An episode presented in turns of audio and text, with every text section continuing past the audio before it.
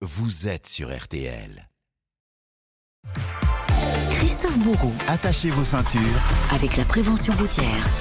Ah, ça circule mieux ce matin, hein, ça c'est sûr, sur, sur les routes, euh, selon Bison Futé, orange dans la vallée du Rhône, vert partout ailleurs. Alors hier, Christophe Bourou, on parlait ensemble des dangers de l'alcool au volant. Ce matin, la drogue, on, on en parle moins et pourtant ça concerne 13% des accidents mortels. Pendant les vacances, les occasions de faire la fête sont nombreuses. À ce sujet, vous vouliez euh, tordre le cou à une idée reçue.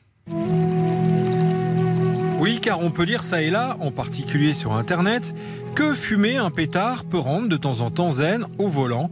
Alors attention, c'est même tout l'inverse, met en garde Christophe Ramon de la prévention routière. Lorsqu'on consomme du cannabis, la perception, euh, les sens qui sont perturbés et surtout euh, en cas d'imprévu sur la route, on va prendre une mauvaise décision. Tout l'aspect cognitif, euh, intellectuel euh, est perturbé par la substance. Et gare au contrôle. Il y a une différence entre l'effet de la drogue, qui peut durer quelques heures, et euh, la, la persistance de traces de consommation dans le sang ou dans les urines. Et le, le problème, c'est que ces traces-là de consommation, elles peuvent durer très longtemps, elles peuvent durer plusieurs jours. Euh, le code de la route punit le fait d'avoir consommé, pas forcément le, fait d'être sous l'influence de la molécule. Ainsi, on peut déceler des traces de drogue dans le sang jusqu'à trois semaines après.